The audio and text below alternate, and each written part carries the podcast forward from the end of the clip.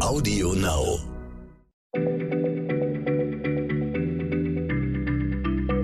Schneller Schlau, der kurze Wissenspodcast von PM.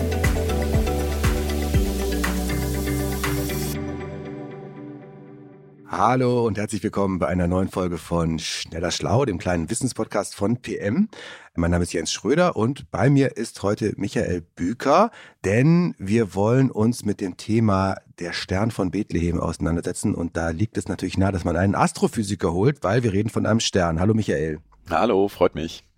Es fragen sich ja wirklich viele Menschen, was war das eigentlich damals für ein Stern? Gab es den wirklich? Äh, und tatsächlich ist es so, dass bei uns früher äh, bei meinen Eltern an der Weihnachtskrippe, wo mein Vater immer das Moos mit mir aus dem Wald für geholt hat, da war tatsächlich so ein kleiner Stern mit so einem Schweif äh, befestigt obendran. Da kann man sich ja denken, Schweif, das haben Kometen. Dann war der Stern von Bethlehem, wo sich die Hirten orientiert haben, vermutlich ein Komet. Fall gelöst also, oder? Äh, ganz so einfach ist es wahrscheinlich nicht. Also man kann natürlich überlegen, welche Kometen gibt es, die immer wiederkehren, zum Beispiel der Hellische Komet. Ähm, und dann kann man zurückrechnen, ob das damals der Fall gewesen sein dürfte. Aber wir haben hier natürlich auch das Problem, weder der Zeitpunkt, zu dem das passiert ist, noch wie es am Himmel genau aussah, sind sozusagen so präzise aufgezeichnet worden, ähm, dass das astronomisch jetzt eindeutig zu lösen wäre. Ähm, das heißt, äh, ja, man muss also so ein bisschen die Bibel interpretieren oder man muss das, was da steht, versuchen, auf etwas historisch Historisches zu beziehen. Ähm, und das ist ein bisschen knifflig. Außerdem gibt es noch ein sozusagen historisch-gesellschaftliches Argument, was da eine Rolle spielt, nämlich, dass Kometen zur damaligen Zeit gar nicht als Zeichen für etwas Tolles und Gutes gesehen wurden, sondern eher als äh, Unheilsbringer angesehen wurden.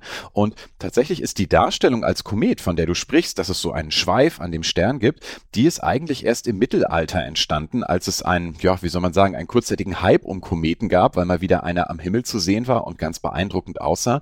Und seit diesem Zeitpunkt, ich glaube 13. bis 14. Jahrhundert, hat man also angefangen, diesen Stern mit Schweif zu zeichnen, wenn es um die Geburtsgeschichte um Jesus geht. Aber dass das astronomisch tatsächlich so war, dafür gibt es eigentlich kaum Hinweise.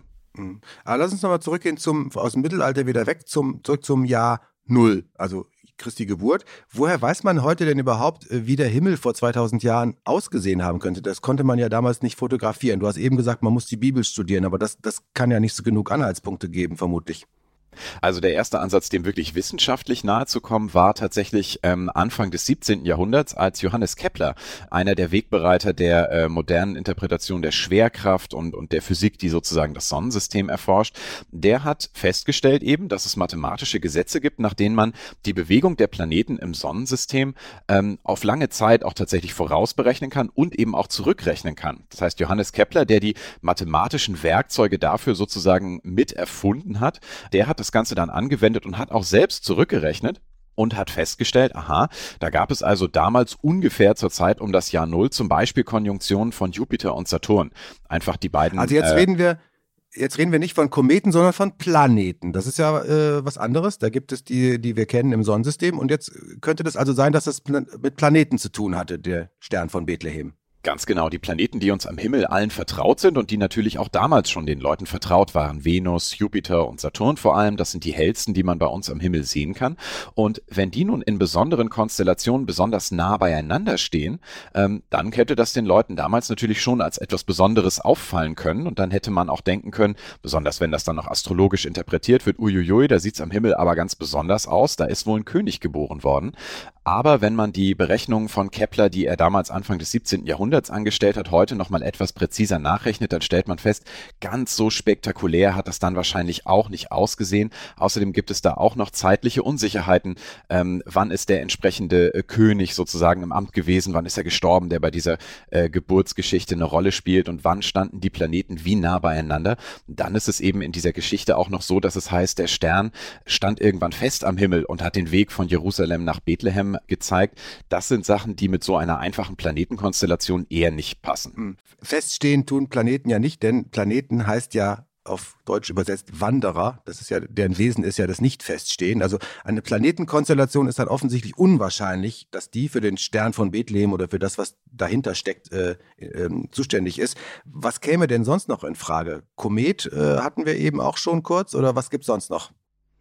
Ja, eine Sache, die äh, in den letzten Jahren äh, immer wieder zur Sprache gebracht wurde und die tatsächlich ein heißer Kandidat sein könnte, wäre eine Supernova-Explosion oder auch eine etwas kleinere, aber physikalisch verwandte Nova. Ähm, die heißen so, das ist ja das lateinische Wort für neu, ähm, weil dort scheinbar ein neuer Stern am Himmel entsteht, wenn nämlich bei einem Stern, der ansonsten für uns nicht sichtbar oder nicht auffällig ist, ähm, ja, eine sozusagen eine stellare Katastrophe eintritt und für eine kurze Zeit, das können Tage oder auch Wochen sein, ein enormer Helligkeitsausbruch stattfindet. Ähm, beispielsweise, wenn so einem Stern am Ende seines Lebens äh, der Brennstoff ausgeht und es zu einer wahnsinnigen Explosion kommt. Ähm, das kann dann eine sehr überraschende äh, und auch sehr eindrucksvolle äh, Erscheinung am Himmel sein. Und es ist eben denkbar, dass das damals passiert ist. Hier haben wir besonders die Schwierigkeit, ähm, dass auch das nicht präzise aufgezeichnet worden ist. Wir wissen auch von Supernova-Explosionen sogar aus vergangenen Jahrtausenden, weil sie zum Beispiel von Astronomen in China ähm, mit großer Genauigkeit aufgezeichnet wurden mit der Position am Himmel und dem Datum, wo das passiert ist. Und ähnlich genaue Aufzeichnungen sind nun aber ausgerechnet zur Zeit um unser Jahr Null eher nicht überliefert, sodass man sagen kann, eine Supernova ist möglich, dann wäre es aber seltsam, dass wir keine anderen Aufzeichnungen haben. Das heißt, von all den Dingen, die astronomisch sozusagen in Frage kommen, Komet, Planet, Supernova, haben wir in jedem Fall keine schlagenden Beweise. Deswegen ist es ja vielleicht dann auch denkbar, dass die Interpretation sein muss, ähm, dass es sich sozusagen um ein fiktives Ereignis handelt, dass die Bedeutung dieser Geschichte dadurch eben aufgebauscht wurde, dass man gesagt hat, da war jetzt auch am Himmel etwas ganz Besonderes.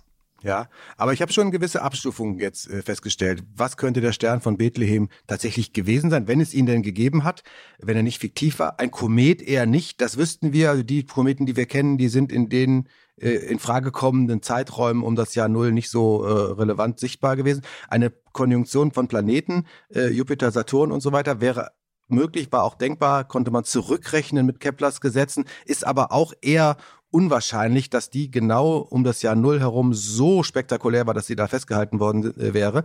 Äh, eine Supernova, eine Sternenexplosion wäre gut möglich, aber auch da haben wir keine handfesten Aufzeichnungen. Genau. Äh, das ist sozusagen die Ausbeute der Wissenschaft bei der Frage, was war der Stern von Bethlehem wirklich? Das kann man so zusammenfassen, oder? Genau, zu den Kometen muss man noch dazu sagen, genau, Kometen können auch überraschend auftreten. Kometen können auch solche sein, die wir nicht schon lange kennen und die immer wieder kommen, sondern Kometen können auch sozusagen eine, eine einmalige Erscheinung machen. Da hätten wir dann aber auch das Problem, dass wir keine anderen Aufzeichnungen haben, die etwas so bemerkenswertes woanders mit festgehalten haben und dass es wahrscheinlich auch nicht als Zeichen für etwas Tolles gesehen worden wäre. Mhm. Und fest am Himmel stehen die ja auch nicht. Okay, Michael, nochmal jetzt, das, muss ich noch fragen am Schluss. Du als Astrophysiker, wie hältst du es jetzt mit dem Weihnachtswunder, wenn du darüber nachdenkst? Also ähm, für mich hat die biblische Geschichte persönlich nicht so eine große Bedeutung, aber was ich im Winter besonders schön finde, ist, dass es lange dunkel ist, dass man diese kalten, klaren Nächte hat mit etwas Glück und dass das einfach eine tolle Gelegenheit ist, den Himmel anzuschauen. Ähm, das heißt, ob man dabei an den Weihnachtsstern denkt oder sich einfach ansonsten an dem erfreut, was äh, in unserer Milchstraße oder in unserem Sonnensystem passiert, ist eine gute Gelegenheit, an den Himmel zu schauen und das mache ich auch selber gerne. Mhm. Okay. Vielen Dank erstmal, lieber Michael. Dann äh, nehmen wir jetzt die Gelegenheit, das ist, glaube ich, vom Timing her halbwegs richtig. Dann wünschen wir vom gesamten Schneller Schlau-Team euch, liebe Hörerinnen, liebe Hörer, ein wunderbares und grusames Weihnachtsfest. Äh, entspannt euch von diesem doch sehr komplizierten Jahr, was wir alle hinter uns haben. Und äh, legt einander vielleicht unser äh, Magazin Schneller Schlau unter den Weihnachtsbaum. Das ist auf jeden Fall eine sehr lehrreiche Ablenkung in den Tagen zwischen den Jahren. Also ein schönes Fest, gute Erholung und bis bald, bleibt uns treu. Das wünsche ich auch. Tschüss. Tschüss, Michael. Schneller Schlau, der kurze Wissenspodcast von PM.